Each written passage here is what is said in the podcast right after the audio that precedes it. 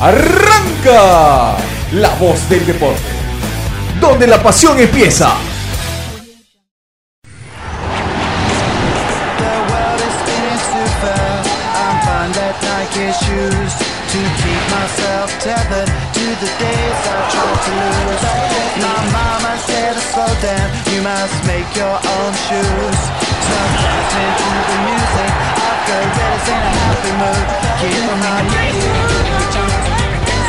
Yeah.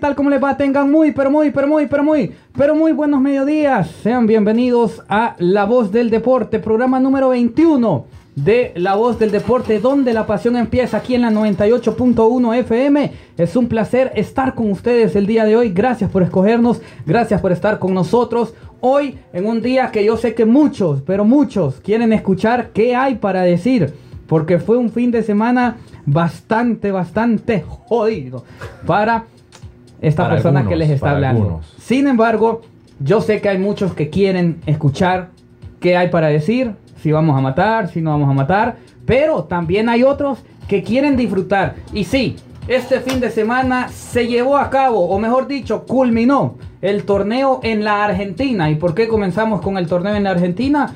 Porque es criterio. Y me parece que la nota fue este fin de semana como River dejó ir el campeonato o como Boca logró ganar el campeonato de la Liga Argentina arrebatándosele al equipo de Marcelo Gallardo en la última fecha para alegría de muchos y para tristeza de también muchos. Porque River y Boca tienen mucha gente en el país. Saludos a las filiales también de River y también a las filiales de Boca, comandados por la señorita Patti Armijo. Así que felicidades a todos los hinchas de Boca de parte de un muy aficionado de River que la pasó muy, muy mal Boca campeón. el día sábado. Sí, Boca campeón o de la mano de o el muñeco chenense. Como usted lo quiera titular, Boca ha sido campeón de la Liga Argentina, levanta su liga profesional número 28, contando amateurs y profesional su liga número 34. Si es en totales, se pone a 2 de River.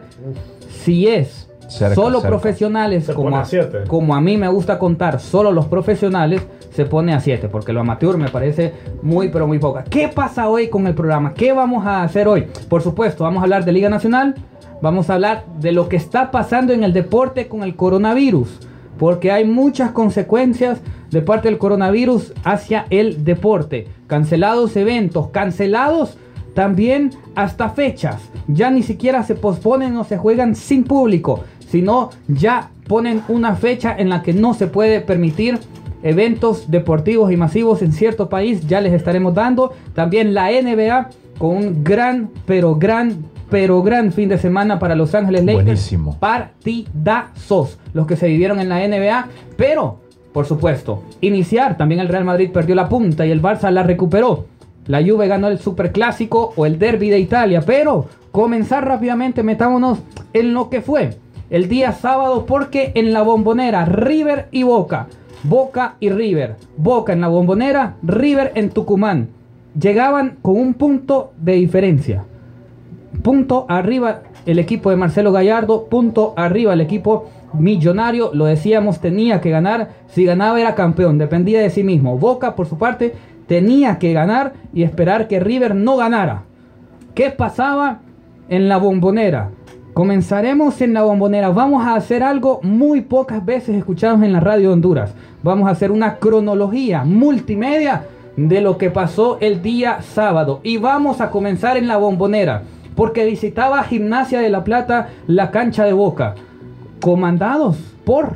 Diego Armando Maradona. Y la bombonera recibió de la siguiente manera a Diego Armando Maradona.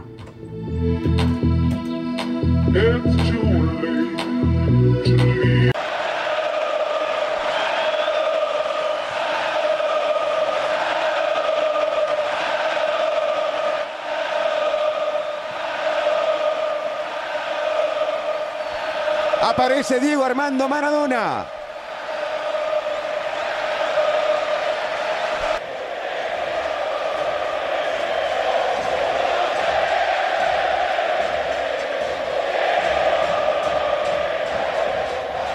El abrazo con Brindisi.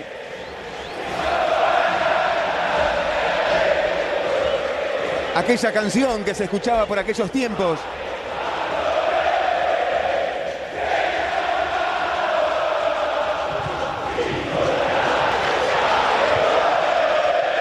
Le entrega la plaqueta Brindisi.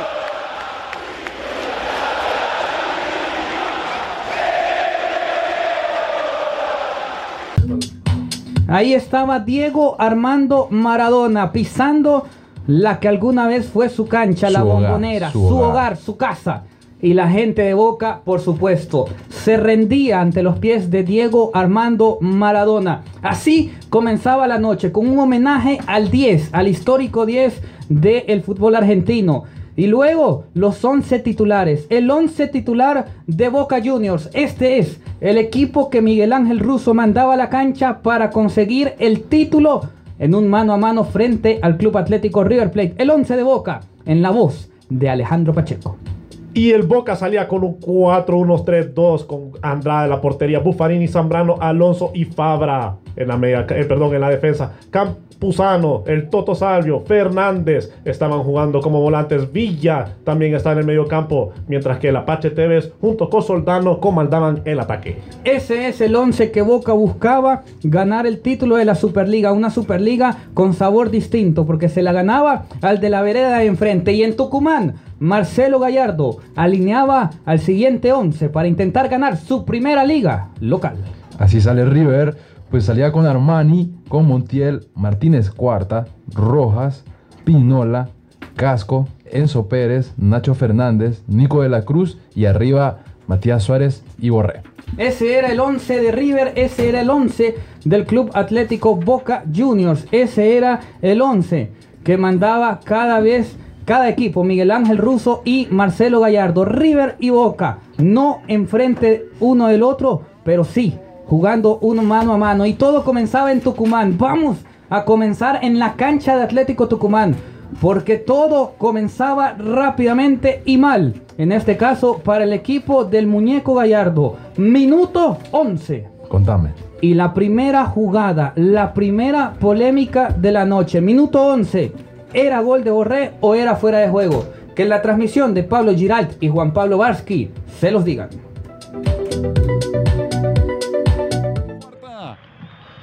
Y la deja de la Cruz. Nacho Fernández, qué buena pelota para Rafa Novale. Adelantado estaba Borré, todo invalidado Novale. Habrá indirecto que corresponde a Atlético Tucumán el partido 0-0 Juan Pablo. Le dieron espacio y tiempo a Nacho Fernández para que pudiera meter ese pase. Y Borré está habilitado, pero recontra habilitado por Bicho Aguirre. Y Borré estaba habilitado, recontra habilitado por el Picho Aguirre. Palabras textuales de Juan Pablo Barsky. Alejandro Pacheco, ¿era fuera de juego? No. Yo tengo mis dudas si era un fuera de juego, pero yo te voy a decir que no lo era. A primera instancia no lo era. Leo Vanegas, No, no hay offside, nunca. primer error en contra de River. Se podría decir. Claro, sí, porque eso es un gol que los perjudica, era un gol que iban a tener.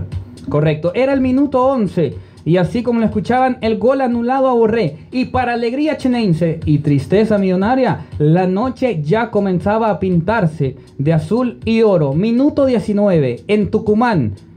Tiro de esquina para el equipo del ruso Zielinski. y El comenzaba a sufrir River. El ruso Zielinski se ponía ¿Qué? arriba 1 a 0.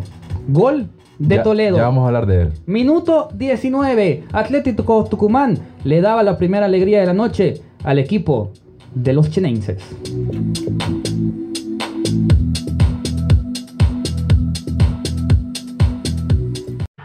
Le puede pegar cerrado.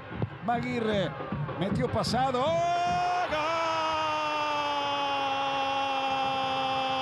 ¡Gol! Sí, de Toledo, sí. ¡Gol!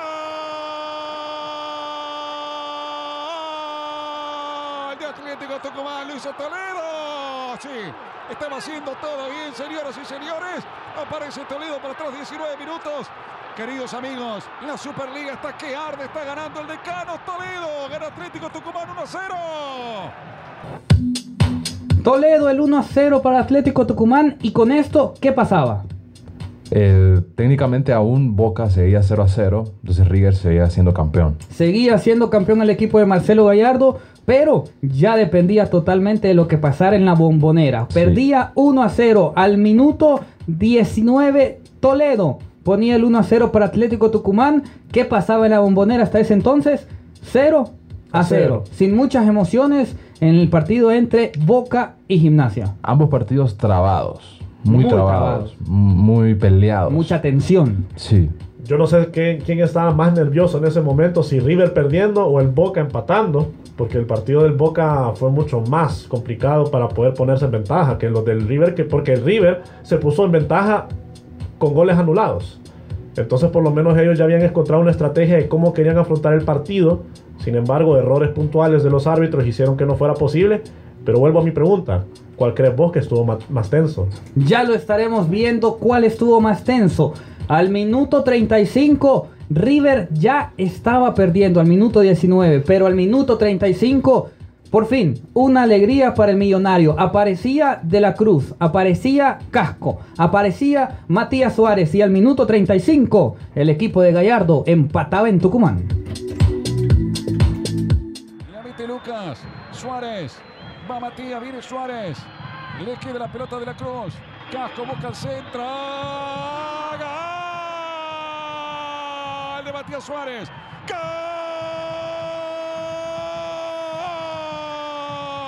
Millonario, millonario, millonario de River de Matías de Suárez. Siempre aparece Suárez por el medio, le empujó, señores. Y a los 35 minutos River no jugaba bien, pero empató el partido. Se tranquiliza River, el partido está 1 a 1. Matías Suárez, minuto 35. Y con esto, ¿qué estaba pasando? ¿Cómo estábamos? ¿Quién salía campeón? Bueno, desde que empezaron los dos partidos hasta esos goles, el River seguía siendo campeón. River seguía siendo campeón porque aunque iba perdiendo, aunque empezó empatando y aunque terminó empatando, Boca no había anotado ningún gol que se pusiera en ventaja. Entonces, en teoría, en la práctica, en esos momentos, Big- eh, River seguía siendo campeón. Y le daba oxígeno a River para lo que venía, pues. O sea, Sí. era un gol que ya Porque venía al segundo tiempo sabiendo que ganando cerrando era el, campeón. cerrando el primer tiempo, casi cerrando el primer tiempo con un gol de empate, después de que River había sido mejor, había logrado el primer gol, aunque fue anulado.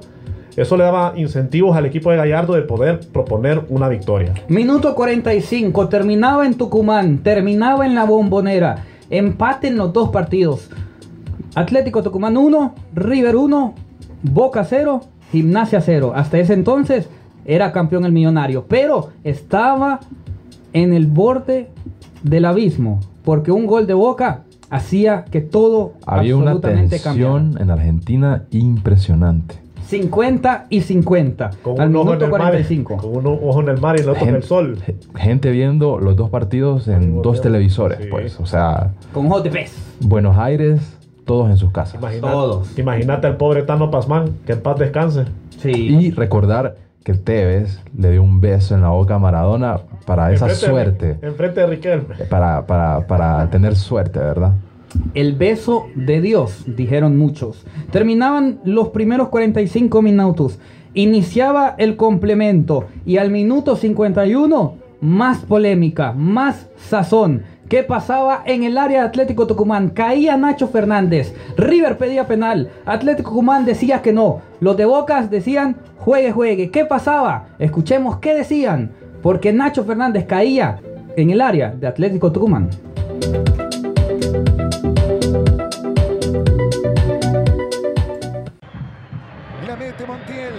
Nacho Fernández, pedía falta. Nada.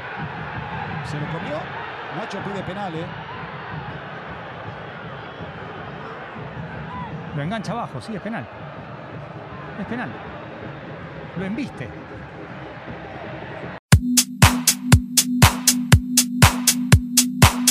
Nacho Fernández caí en el área de Atlético Tucumán. Lo decía Juan Pablo Varsky, es penal, lo embiste. Para Alejandro Pacheco era penal. Penalazo.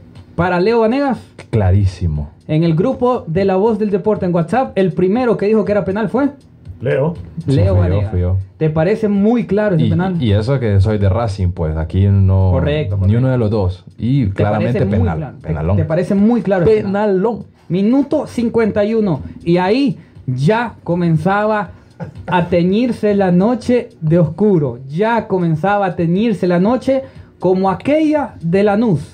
En el 2017, River comenzaba a ver fantasmas y River comenzaba a sufrir. Para este minuto, fíjate que River me recordó mucho cuando echa el gol Gabriel Barbosa en la final. Sí, Esos cinco sí. minutos de transición donde River no sabía qué hacer, lo sentí igual contra defensa, en el segundo tiempo contra defensa, que no estuvo claro, fue un penal para empatar el partido. Claro. E igual ahorita en Tucumán, no se vio ese River como el River que salió en el segundo tiempo en Madrid, si te acordás. Es que salió presa de los nervios, podría decirse. O y sea, también con pero- la psicología. Pero eran los mismos nervios, Claro. porque River sale en el segundo tiempo perdiendo contra Boca en Madrid, pero hace un segundo tiempo extraordinario. No, claro, pero se podría decir que es que podés estar nervioso en un partido como ese, en Madrid, pero también podés, estar, podés no estar nervioso en ese partido, pero podés estar nervioso en cualquier otro partido que se te Sí. presente. Ya que Es- en esta era como que dependo de mí mismo. Por eso, Así. por eso te mencioné antes a Ezequiel Palacios, porque él era el que le daba el timing al equipo y que no eran pases entre líneas, pero sí pases con dirección a siempre a, a espaldas del jugador o siempre abría el campo cuando tenía que abrir y eso era lo que ocupaba River en esos momentos y lastimosamente ni Nico de la Cruz ni Quintero le dieron eso en ese momento del partido, que era, Minuto- que era fundamental. Minuto 64. Ya River tenía en su mente un gol anulado. Ya River tenía en su mente un posible penal a Nacho Fernández. Y al minuto 64, la hecatombe.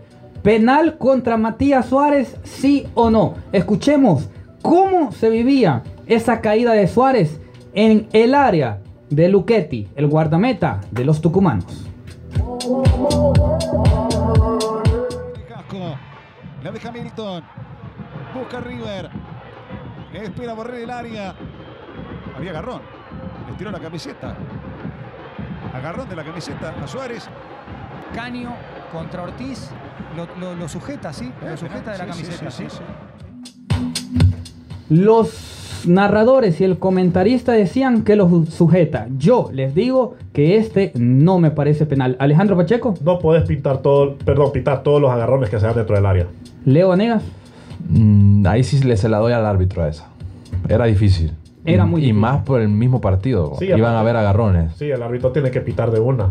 Eso se, eso se la doy al árbitro. Pero Las si la, busca, si la buscas del libro, es penal. Claro, correcto. Si vas al ras Sí. del reglamento, es, Es penal. penal, Sí. es penal. Yo, para mí, lo digo claramente como hincha de River, no me parece penal sobre Matías Suárez. Sin embargo, con esto seguía 1 a 1 y 0 a 0. Seguía Y campeón. mucha tensión en Buenos Aires, en la bombonera, impresionante lo que se estaba viviendo porque no anotaba Boca y que Boca venía anotando muchos goles, 4 a 0, 3 a 0, y Gimnasia que está en uno de los últimos lugares. Y aparte que No le anotaba gol. Maradona, un Ceneice de corazón. Sí, pero también el portero de Gimnasia llevaba unas cuatro tapadas, pero Sí, buenas sí. tapadas, muy buenas. O sea, estaba jugando el partido de Gimnasia. Nos trasladamos de Tucumán a la bombonera porque ahora sí, hasta el minuto 71, River era campeón de la Argentina.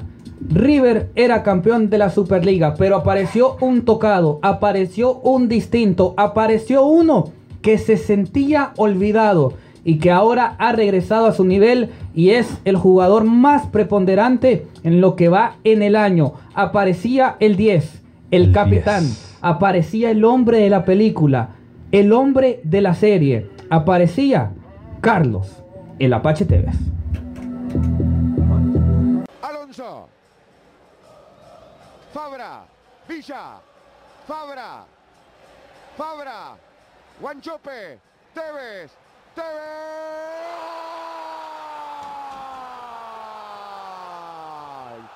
¡Gol!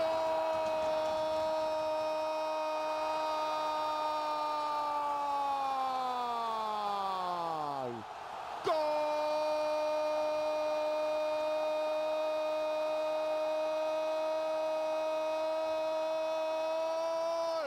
De boca de Carlos Tevez. Le dio de afuera Carlito, le rompió el arco, señoras y señores.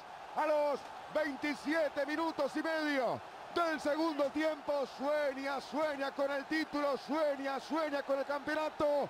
Boca también cree, señoras y señores. Boca 1, Gimnasia 0, Carlos Tevez.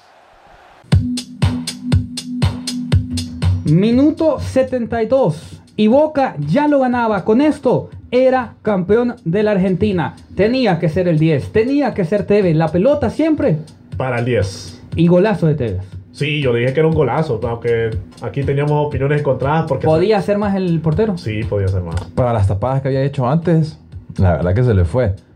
Pero Pero era un disparo potente. las cosas que te da la vida. Mira, el River queda campeón de Libertadores con un gol del Piti. Ajá. Gol del Piti. El 10, o sea, El tu 10. emblema. Bueno, el- Por cosas de la vida. Pitti fue a sentenciarlo. Sí, el gol Sí, de- pero- Porque el segundo fue de Quintero. Pero vos sabes, pero vos sabes que al final vos recordás al Piti por eso. claro, claro. Las cosas de la vida que te da eso de que en esta vez te lo da Tevez para Boca, te lo da el 10 y te da el título eso.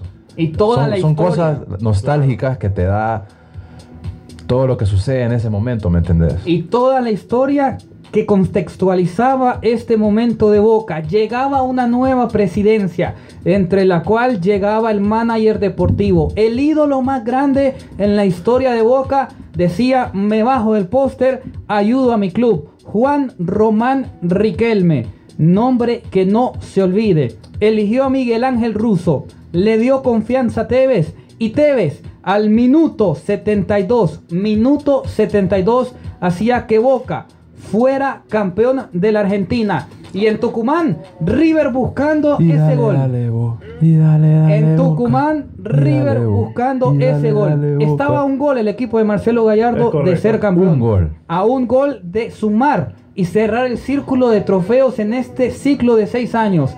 Pero River no pudo. Y el partido terminó. Y el trofeo se le escapó.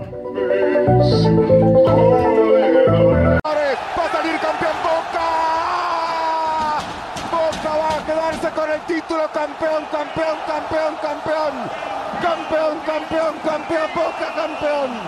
Boca campeón del fútbol argentino, señores.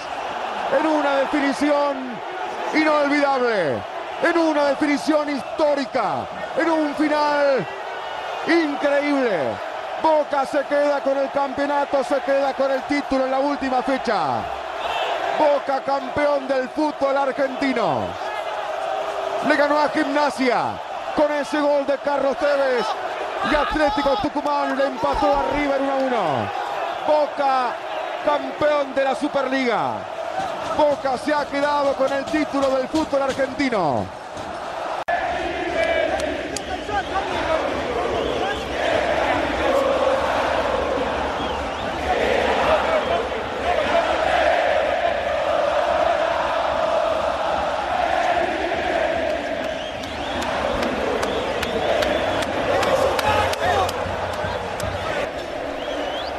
Esto es algo que no, no se puede explicar. Es algo que todavía no, no, no, no se cae. No, no, no caigo. Una de las emociones más grandes que tuve en el, en el fútbol, seguro. Este grupo supo, supo jugar mucho con la presión y la, y la verdad que es lo más rescatable de este Boca campeón, ¿no? Creo que es como el primero, ¿no? Tengo no sé cuántos títulos, pero este es como el primero. Es una cosa que, que siento que, que es cuando salí campeón de, de- con Boca, ¿no? Mi primer campeonato creo que es igual y es lo que me mantiene eh, vivo eh, en esto lo que es el fútbol, ¿no? Sí, volví a tener hambre de gloria.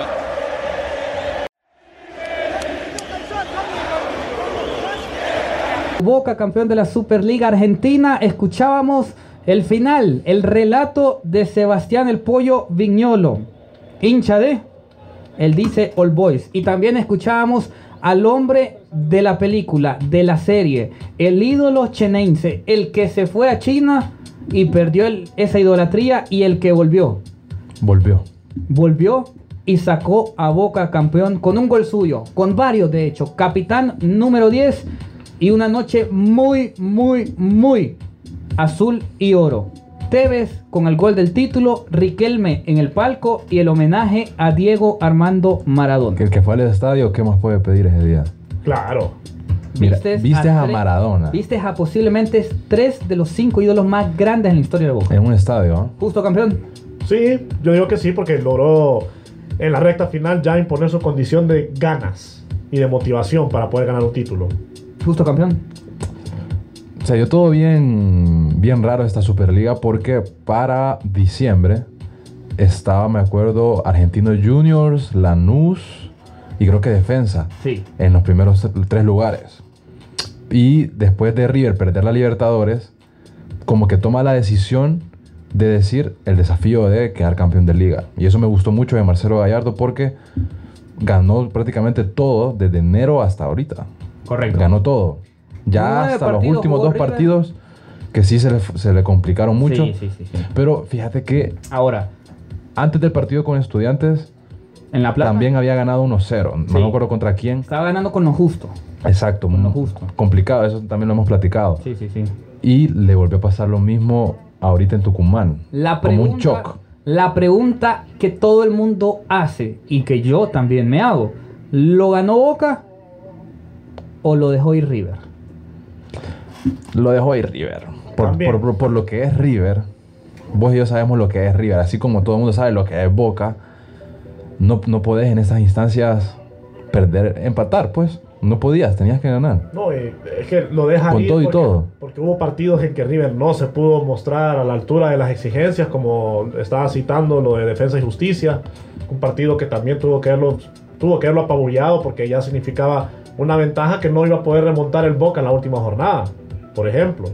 Entonces yo digo que es un poco de los dos. ¿El arbitraje qué tanto influyó en este título de Boca? Sí influye porque estamos hablando de penales no señalados, de un gol mal anulado, entonces es el famoso si hubiera sido diferente. Porque como el árbitro señala esos errores, desencadena una secuencia de eventos que terminan en un empate. O sea, si, el- si River hubiera empezado ganando, no termina el partido 1 a 1 de la manera en como terminó, por ejemplo. Pero él, pre- él pregunta en pocas palabras si hubo robo o no hubo robo. Es que robo ya es otro. eso No, yo dije si influyó. Claro. Yo dije si influyó, Yo, di- no yo digo que sí influyó. A ver, esta es mi opinión. Opinión de un periodista, hincha fanático de River. Para mí River dejó ir el campeonato en defensa y justicia. Cuando River en la penúltima fecha no le gana a defensa y justicia, me parece que deja ir el campeonato porque sabía que podía pasar y que iban a pasar cosas extrañas. Si vos querés liquidar algo, hacelo. Y me parece que de local, frente a Defensa y Justicia, tenía que ganar. El empate después le hubiese servido en Tucumán para ser campeón. Dicho sea de paso, el arbitraje influyó mucho, pero mucho, porque son tres jugadas en el último Sí, partido. la verdad que sí. es mucho. Dicho sea de paso, River no pierde el campeonato por el arbitraje. River pierde el campeonato contra Defensa y Justicia y River pierde el campeonato en una de las pocas críticas que se le puede hacer a Marcelo Gallardo, que es prefirió morir con las botas puestas, prefirió morir el muñeco Gallardo con su idea, con su esquema, una línea de 5 que sale mucho para sorprender al rival, pero cuando la utilizas como tu esquema inicial en todos los partidos, te la van contrarrestando. Lo hizo Defensa y Justicia, lo hizo Atlético Tucumán, lo hizo Unión de Santa Fe, lo hizo Unión, Independiente. Lo hizo Independiente. Me parece que ahí falló el equipo de Marcelo Gallardo y también hablar, compañeros, de que hay ciertos jugadores que le hacen falta a River. Uno es Maidana, se los decía, me parece que Maidana más allá de que Pinola y Martínez Cuarta son muy buenos, daba otro tipo de seguridad Johnny Maidana. sí. Y luego me parece que le hace falta ese hombre tocado por la varita mágica en partidos grandes, que es el Piti Martínez, que hoy no lo tiene arriba. No lo tiene. Y igual Quintero no vino después de la lesión, se le ha hecho muy difícil y yo lo entiendo porque es una lesión muy difícil. No volvés a ser el mismo. Pero me gustó mucho de River que de- lastimosamente, por cosas de la vida, perdés la Libertadores, perdés la Liga. Queda ese sabor amargo Muy fuerte. que la gente lo siente ahí, Golpe pero, muy no, fuerte. pero no tome en cuenta cómo fue todo. Le ganaste una semifinal a Boca, venías de ser campeón de la Libertadores, Sí. toda la historia de estos últimos cinco años que ha sido espectacular por parte de River. Pero qué horrible hablar de estos últimos cinco meses. sí, Sí, sus- sí, sí, sí. O sea, los últimos cinco años, claro, cerrando con broche de oro. Yo, yo digo que esos cinco minutos finales En Lima te pueden marcar algo. marcaron una copa y una Algo liga. pudo- pudimos haber visto un bicampeonato de Libertadores Uf. y campeonato de, de liga, porque seguro River ganaba la liga, si ganaba la copa. Sí, yo creo que sí. Yo creo que sí. Por minutos, mira cómo es el fútbol. Dicho sea de... Esto es lo lindo del fútbol. Es tan contradictorio, tan cambiante. Tan, Tan- dinámico. Te da tantas revanchas que a Boca le da una revancha y me parece que para el hincha chenense que nos lo puede decir al 98 93 78 16 es un desahogo total y profundo es un desahogo de seis Boca. años en el que le ha costado mucho sobre todo en los mano a mano contra River y es un desahogo porque esta Superliga más allá de ganarse la gimnasia Justi- a gimnasia y Esgrima en La Plata se la gana River Sí. se la arrebata, mejor dicho. se la gana en un mano a mano arriba.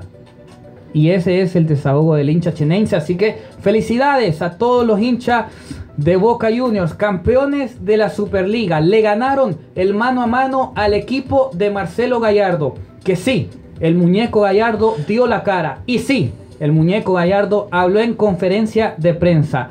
Jerarquía, liderazgo y honorabilidad la del muñeco Gallardo en Qué grande el conferencia muñeco, ¿ah? de prensa. Marcelo Gallardo, a continuación en la voz del deporte, enseñanza para la vida. Lo más normal en esta vida es perder. Hay que saber convivir con la derrota, incluso cuando los otros se equivocan. más allá de, algunas decisiones arbitrales, en el que tampoco voy a entrar en, muchos detalles, ¿no? porque considero a, a Patricio Lustó uno de los mejores árbitros del fútbol argentino y se puede equivocar como cualquier árbitro que se equivoca eh, cada, fin de semana en nuestro, en nuestro fútbol. Sí pesa y, claramente duele porque es un partido decisivo. Las equivocaciones duelen un poco más, pero bueno, no le voy a caer el árbitro eh, en ese tipo. Ganó la mayoría de los puntos eh, que estaban en juego, ganó su partido que tenía que ganarlo y nosotros no pudimos, así que felicitaciones a Boca por, por este campeonato. Se aprende todo el tiempo, eh, no solamente en la, en la victoria y no solamente en la derrota, eh, se aprende todo el tiempo. Lo que nosotros eh, somos no, no vamos a cambiar, no vamos a, no vamos a- a tomar una postura diferente a la que hemos tomado cuando nos tocó ganar. Eh, y cuando te toca perder, tenés que asumir esa responsabilidad que te toca a vos y, volver a empezar. Porque esto es así, es el, juego mismo, es el fútbol que te da esa- esas posibilidades. Y las posibilidades son ganar o perder todo el tiempo. Eh, entonces, cuando aprendo? Todos los días aprendo, todo el tiempo. No solamente cuando gano y no solamente cuando pierdo. Todo el tiempo estamos aprendiendo y, tenemos que convivir, saber convivir con estas cuestiones de, ganar y de perder. Porque no todo, no todo el mundo sabe convivir cuando gana, ¿no? Y no todo el mundo sabe convivir cuando pierde. Entonces, el saber convivir, medir, equilibrado, cuando ganas como nosotros lo hemos sido durante todo este tiempo, eh, y eso nos, ha eh, hecho ser un equipo que se ha eh, comportado siempre de la misma manera. Lo mismo en la derrota. Lo mismo en la derrota. Saber no, no empezar, no no, vamos, vamos con el árbitro que se equivocó, no, vamos, a- va- va- empecemos a tirar la mierda para otro lado. No, no. Saber convivir con la, con la derrota, mismo cuando los demás se equivocan.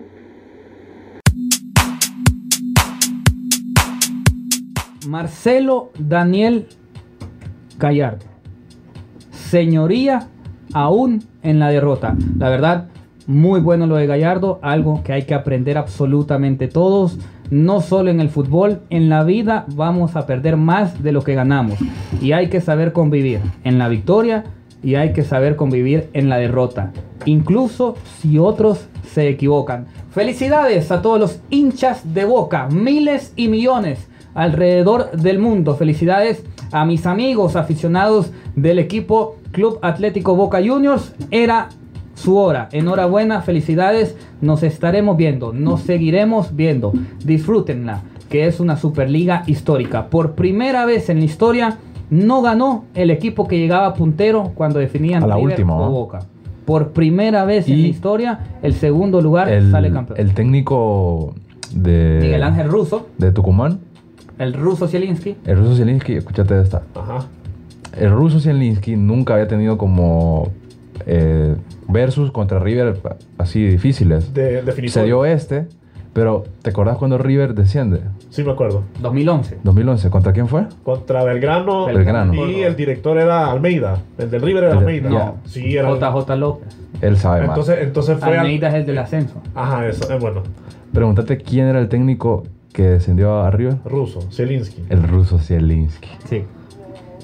Pocas veces en la Qué historia. cosa, mira. Pocas veces en la historia se Dos va a veces ver. amargarle la noche al River. Dos veces ha amargado ese hombre Ah, River. Pocas veces en la historia se va a ver que un técnico sin dirigir a un equipo haga tan feliz a su hinchada. Ajá. Y el ruso Zielinski ha hecho tremendamente feliz por desgracia del otro a los Pero qué cosa, de Boca. imagínate Impresionante. las cosas de la vida que te da. Eso se quería entender. Así que justo campeón Boca, me parece que hizo un sprint final muy bueno, nunca decayó, siempre metió presión y cuando tuvo que liquidar el torneo lo hizo. River a intentar recuperarse, otro golpe fuerte después de lo que pasó en la Copa Libertadores, ahora pasa en la Superliga, Marcelo Gallardo a tener que cambiar, a recuperarse y ahora buscar la Copa de la Superliga, la Supercopa contra Racing y también Vienen muchas en la copas. Copa Libertadores. Vienen muchas copas. Falta mucho. Y la verdad, el dinero de Palacio, creo que ahí puedes comprar a alguien. Falta mucho, falta mucho año, falta mucha temporada. River y Boca se seguirán viendo. River no cae. Eso estoy seguro. Con No. Gallardo seguirá no ahí. creo, no creo. En la Porque lucha. está muy consciente. Escuché la conferencia de prensa y está muy consciente. ¿Crees que ya está viendo el final del barco? ¿Fin No. de ciclo? ¿Se No, acerca no, el fin? Te pregun- Esta es pregunta clara. ¿Se acerca el fin de ciclo de Gallardo? Para nada. Leo. Yo, yo digo que una más. No, pero es que la sensación. Una más con River. La sensación Una, es que. deja- una copa más. No, una temporada más con River. Una temporada más. Pero lo decís porque por malos resultados o porque le va a salir algo mejor. No, creo que sí le va a salir algo mejor a Ah, Gallardo. bueno. Ah, bueno. Que la noticia no tape la historia. Boca Juniors, campeón de la Superliga Argentina. Pausa comercial y volvemos. Al regresar, hablamos rápidamente de lo que pasó en Liga Nacional, NBA y qué está pasando con el coronavirus. ¿Por qué hay tanta alarma a nivel mundial y en qué afecta al deporte? No se vaya, que esto es. La voz del deporte.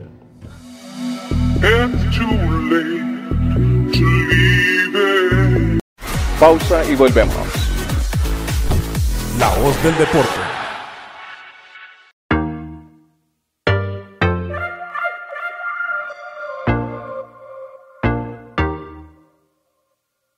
Say, hey, hey now, baby. Oh, mama, don't play now, baby. Say, say, say, hey, hey now, baby. So let's get one thing straight now, baby. Tell me, tell me if you love me or not, love me or not, love me or not. At the house on you, am I lucky or not, lucky or not, lucky or not? You gotta tell me if you love me or not, love me or not, love me or not. Been wishing for you, am I lucky or not, lucky or not, lucky or not?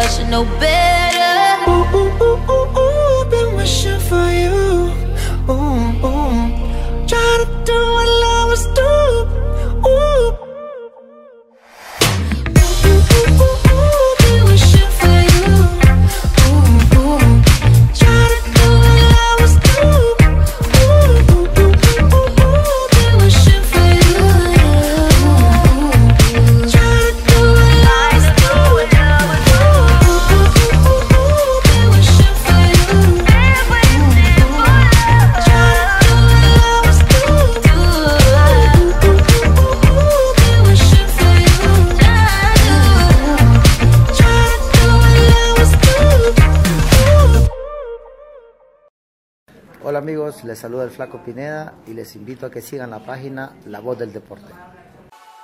Continuamos con La Voz del Deporte.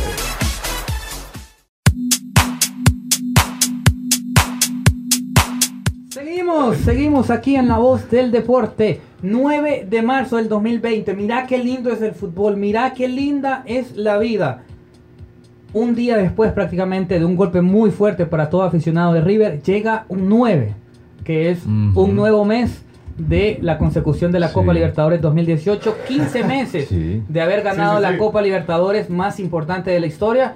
El fútbol te da y el fútbol te quita. Y a quien le quitó fue a la máquina, fue a Laurinegro, fue a Real España. Perdió 0-1 contra Motagua en un partido que decíamos es para dar un golpe de autoridad, un golpe sobre la mesa. La máquina lo pierde 0-1 de local con el Morazán lleno frente a Motagua. Gol de Gonzalo Klusener. Ojalá lo renueve porque está muy joven el muchacho. Tiene mucho futuro en Motagua. Klusener que anota con Maratón, En clásicos. con Olimpia Y y, con el España, para Correcto. lo que lo ocupas. No, y, fue un partido que nosotros anticipábamos, lo habíamos dicho el viernes, que por el factor local, por el factor, por lo que había hecho el Real España en jornadas anteriores, venía en una mejor posición anímica para poder enfrentar a Motagua y quedarse con el liderato, en todo caso. Pero sí fue sorpresivo también que el partido, aunque Real España tuvo control, tuvo oportunidades, no logró concretar las que tenía. El gol de Klusener sí es un gol medio raro. Y también hubo espacio para la polémica, primero que todo por el penal que abanica. ¿Quién era el que estaba rematando? para- Penal era contra Ángel Tejeda. Penal fue. Mm, a, a primeras yo miré penal. Viéndola en televisión dije a, penal. primera, a primera vi penal. Pero ya viendo la repetición, como Ujú. lo estábamos comentando con Leo, que parece ser que abanica al aire y solo se cae. Porque no Parece, hay que verla bien. Pero es que tenés que irte con la primera impresión y mi primera impresión era penal. Sí, sí, para ser justos con el árbitro es la primera impresión. Sí, porque él no tiene derecho Si no a soy injusto. No tiene. Aquí Correcto, no hay, no hay VAR. repetición, Y no tenemos repeticiones de la televisión. Sí, yo, yo pitaría penal. Yo hubiese pitado penal. Ajá. Yo también. Yo hubiese pitado- también. Yo- siendo Ahora- objetivo, yo lo hubiera hecho. Real España me parece que siendo superior termina perdiendo un partido por, Eso lo decís vos. lo digo yo y me hago cargo de todo No, lo que pero- yo digo. Para Ajá. mí Real España lo termina perdiendo el fin de semana contra Motagua por Por el cambio. porque le pesó al técnico. Porque Real España siendo superior, siendo mejor que Motagua, teniendo más posesión y más ataque posicional, no tanto Más como en directo, agresividad. no tanto, no tanto directo, llegaba ni llegaba disparo. antes a las jugadas. Correcto. Las terminaba. No habían muchos disparos que Ruyer sacara, pero sí un ataque posicional. Nunca que un mano a mano, Motagua. pero sí no dejaba a Motagua jugar el partido. Rubier tuvo un partido demasiado accidentado de su parte. Sí, ahora me parece que Real España lo pierde en el cambio. Selecciona Joe Benavides, el primer cambio, selecciona Joe Benavides y el director técnico Ramiro Martínez decide meter a un lateral para sacar al único armador Pero que al, tenía. Al que nadie quiere, ¿no? Yo hubiese preferido que metiera a otro delantero para intentar capitalizar esa superioridad o meter a otro que Hombre tuviera características parecidas a Joe Benavides, como por ejemplo Daniel Quirós. Intentar ganarlo. Y me parece que el mensaje que mandó Ramiro Martínez fue No, no perder. prioricemos no perder. Y en eso llegó el gol de Motagua, el 1 a 0. Después hizo los cambios de Ronnie Martínez y Ángel Tejeda, que son delanteros, pero ya estabas perdiendo. Pero ya 1 a 0. Motagua después hizo el partido. Que, Correcto. que hace Motagua siempre, de Justo aguantar. Motagua, ¿no? Pues sí, A ver, el fútbol no es, no es justo, no existe la justicia. Creo que ganó de esos partidos que no importa cómo los jugás, pero, Pero hay que ganar. Exacto, y lo Y sabía Motagua- Diego. Y en Motagua con Diego Vázquez así ha sido. No es el contundente de 3 a 0, 4 a 0, pero es el Es el justo. justo. De un gol necesito para ponerme en ventaja, un gol es lo que necesito para asegurar la victoria. Probando Diego de Emilio de Winger, no le salió para nada. Creo que no, No, es que no vuelva a probar eso porque está inventando y Que no le salió. Fue esa- superado. Tiene que Superadísimo. Si nos vamos al juego, Motagua fue superado por Real España. Sí. Y especialmente en esa banda donde Emilio no sabía qué hacer. Entonces, eh, pues, Lo superan porque obviamente La ya- verdad- ya, no es el jugador rápido por esa creo que son de esos partidos así. No importa.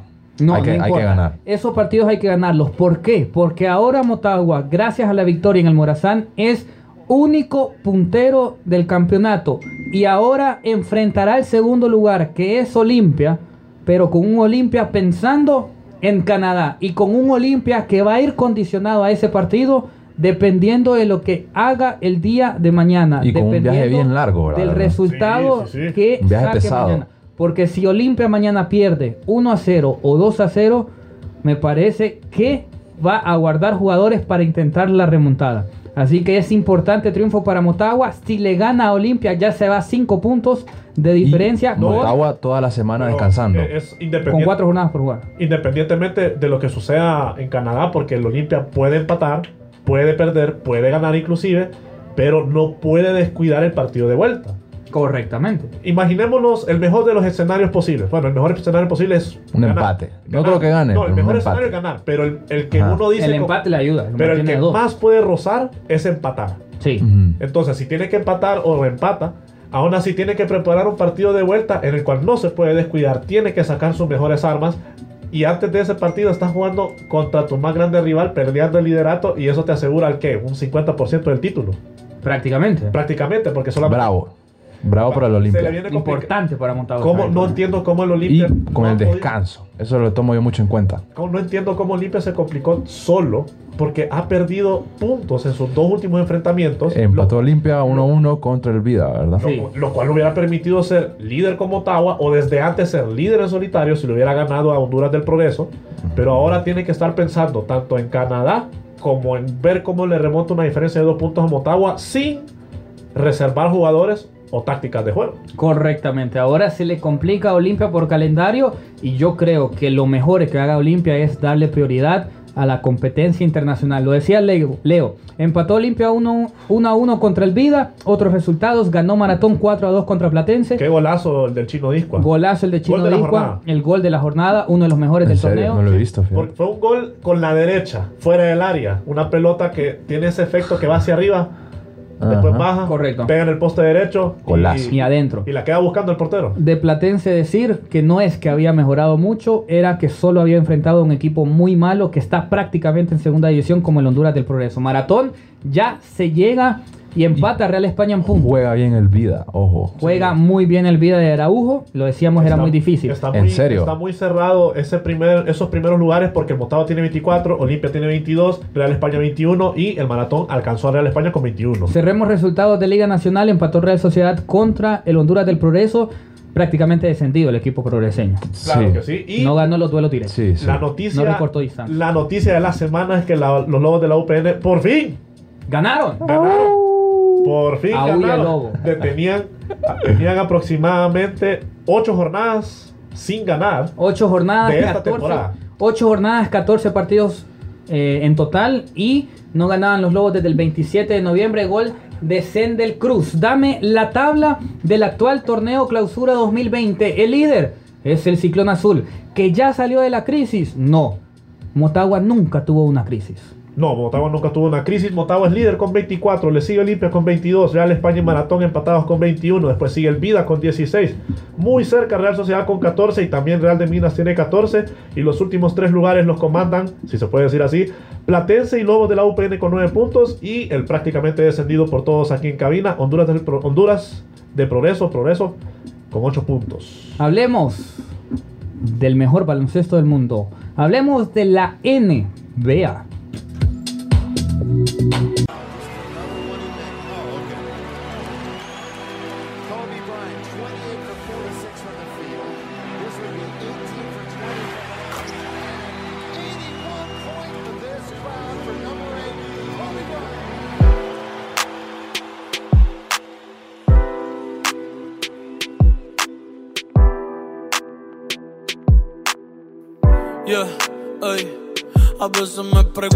si hago bien en respetar los mandamientos. ¿Y dónde estará Dios metido en estos momentos? Sé que la vida es corta como cuento.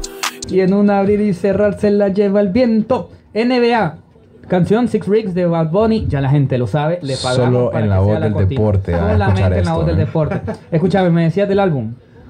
El álbum de Bad Bunny. ¿Te gustó? Sí. Yo no lo he escuchado, vos. No, sí, está bueno. Vamos a hablar de música, fíjate. No puedo decir la, la- la frase que tengo en mi cabeza, pero sí. Yo creo que Leo se la sabe. No, no, no, no. ¿Qué? O sea, hay un, hay un verso de, la, de las nuevas canciones de Bad Bunny que yo creo que vos tenés también en tu cabeza que no te la puedes quitar. No sé, pero los insights son muy buenos. Sí. Ah, te Yo leí, quiero te ver- leí. Están, están activos ahí, Los bueno. insights son muy buenos. Bueno, hablar de la NBA, los playoffs comienzan el 18 de abril, las finales de la NBA del 4 de junio al 21 de junio. Y el primer partido es del viernes, Lakers contra Bucks. LeBron James contra Giannis Antetokounmpo, primera victoria de los Lakers contra un equipo o el mejor equipo de la NBA, 113 a 103 ganó el púrpura y oro de LeBron James Partidazo. que te cuento, tiene una racha de 18 victorias y 0 derrotas cuando llega o cuando termina el tercer cuarto con ventaja. Y terminaron ganando el tercer cuarto, que fue donde definió el, el partido 39 a 28. Es decir, le sacó 10 puntos, que al final fue la diferencia en el marcador final. LeBron James anotó 37 puntos, 8 rebotes Wow. y 7 asistencias, mientras que Giannis Antetokounmpo registró 32 puntos, 12 rebotes y 6 asistencias. Los Lakers están 20-0 cuando LeBron James anota 30 o más puntos. Si LeBron llega y anota 30 o más puntos, es ganan los Lakers. Si llega el rey ese día, ganan los Lakers. Correctamente. Y los Lakers son el primer equipo de la conferencia del viejo oeste en clasificar a los playoffs. Primera vez que los Lakers clasifican a los playoffs desde feliz por el eso, ¿no? 2013. Sí, muy feliz. Desde el 2013 los Lakers no clasificaban a los Uy, playoffs. siete años ya. Ojo con eso. Y ojo que para MVP me parece que va a estar entre Giannis Antetokounmpo y LeBron James. Y para el jugador defensivo entre Antetokounmpo y Anthony Davis, que tuvo un gran partido. El otro partido importante para los Lakers, que fue una muestra de carácter, usted búsquelo en La Voz del Deporte HN, en Facebook, es la victoria del Púrpura y Oro 112 a 103 contra los Clippers. Es decir, el equipo de LeBron James venció al favorito en las apuestas para ser el campeón, que son los Bucks, y al segundo favorito en las apuestas, los Clippers. Lakers venció 112 a 103 a Los Ángeles Clippers. Una de las Y- cosas que le, que le decíamos que los Lakers no ganaban esos partidos contra los que estaban clasificados en los playoffs. Ahora Sí, le ganó a los los- dos más difíciles. Había, de los partidos había perdido como alrededor del 60% de los partidos disputados contra equipos que correspondían al primero y octavo lugar de ambas conferencias. Los Lakers iban muy mal, pero ya llevan dos victorias seguidas. Y bueno, importante haberle ganado a los Bucks, que coincidentemente Correcto. Contra ¿Con los grandes. Contra los grandes. los, los Bucks también tuvieron jornada esta fin- este fin de semana y sorpresivamente volvieron a perder. Perdieron porque no tenían a Giannis Antetokounmpo. Salió lesionado y se va a perder el partido ese que perdieron y el día de hoy. Así Ah, bueno, que entonces no es mucho. Esos son los resultados de la NBA. Lakers venció a Bucks y a Clippers. Y hablemos de el coronavirus. El COVID-19. No se sale el hashtag. No el se sale el hashtag. Lleva Es como un mes y medio ya ese hashtag. Y- ¿Cuál es el hashtag? El coronavirus. ¿COVID-19 o, COVID-19. o coronavirus? ¿Por qué vamos a hablar del coronavirus? Porque el coronavirus está afectando el deporte, para que usted esté actualizado. El torneo de Indian Wells fue suspendido después de confirmar un caso de coronavirus en el valle de Coachella, en California. Miami y Monte Carlo también podrían ser suspendidos.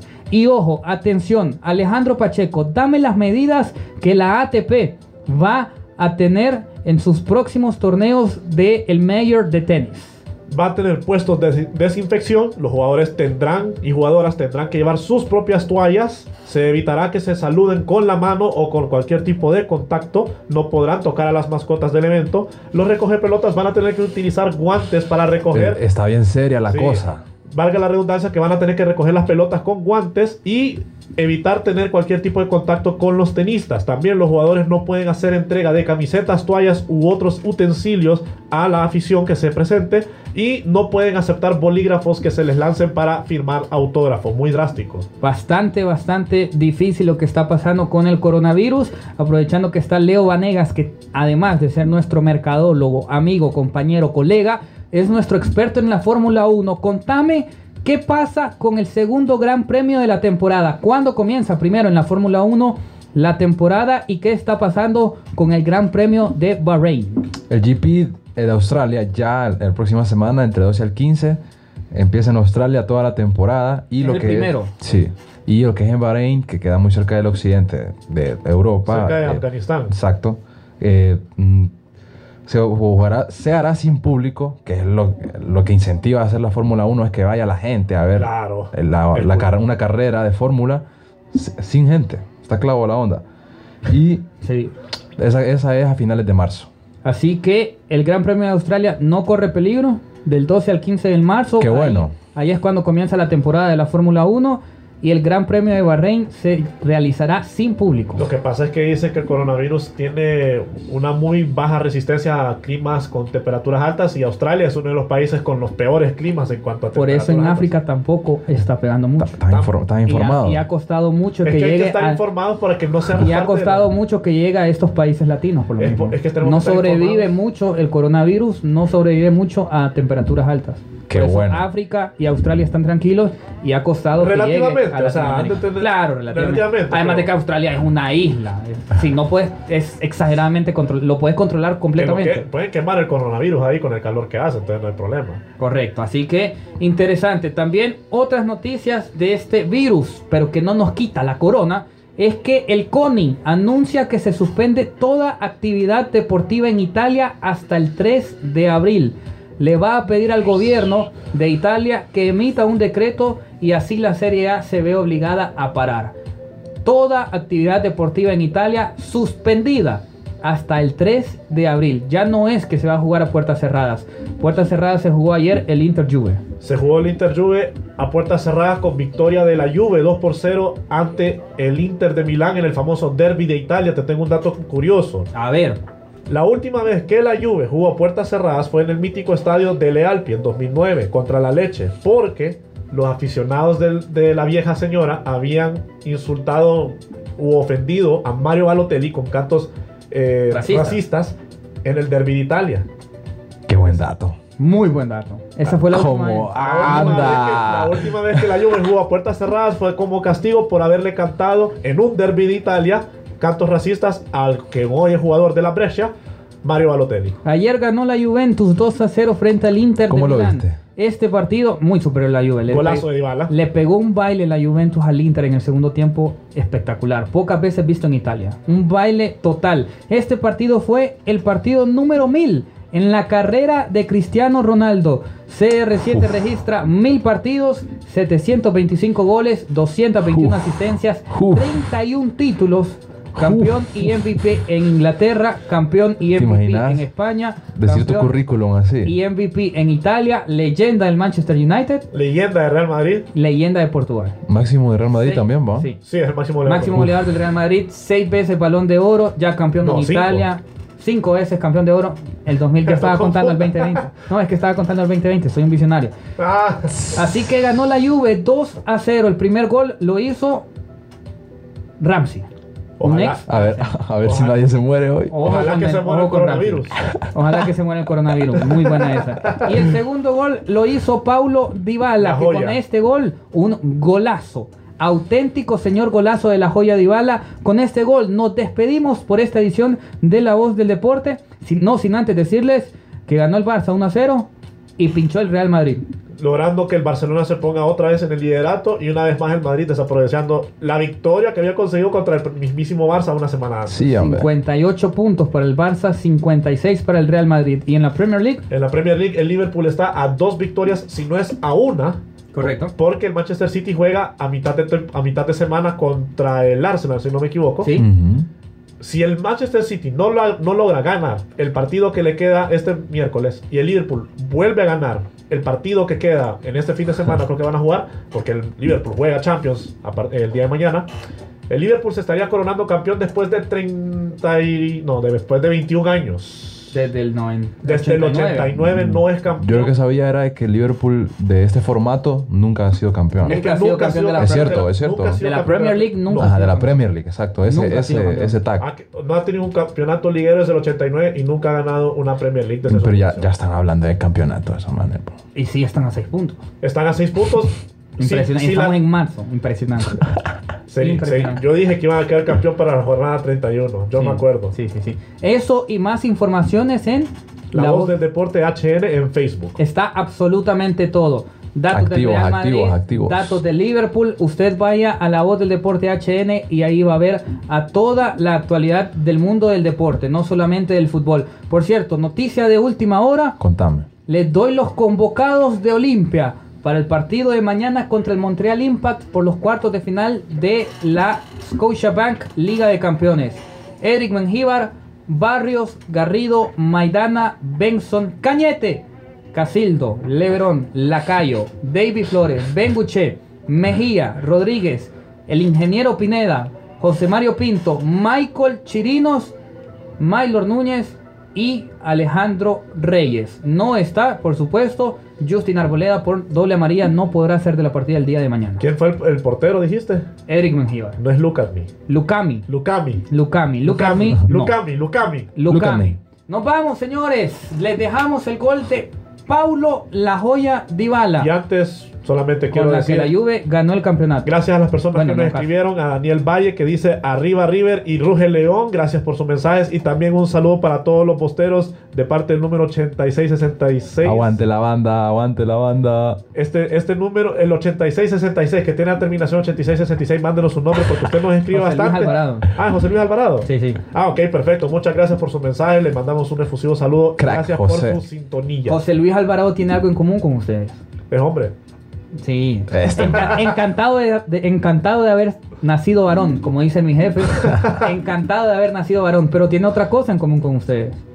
Azul. Es hondureño. Otra cosa. Este man. ¿Querés saber qué, cuál es? Es motahuense. No, él es olimpista.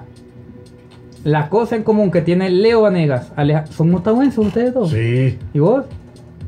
No son Motagua? Leo es Motagua. Sí, los dos son motahuenses, Sí. es cierto. Marian y Néstor son motahuenses, Sí. Ronald Zelaya es olimpista. Les quité la máscara. La cosa que tienen en común Leo Vanegas, Alejandro Pacheco y José Luis Alvarado es que son hijos míos en FIFA. ¡Nos vamos! Esto fue La voz del deporte. Esto fue La Voz del Deporte. Nos escuchamos en una próxima edición. La voz del deporte.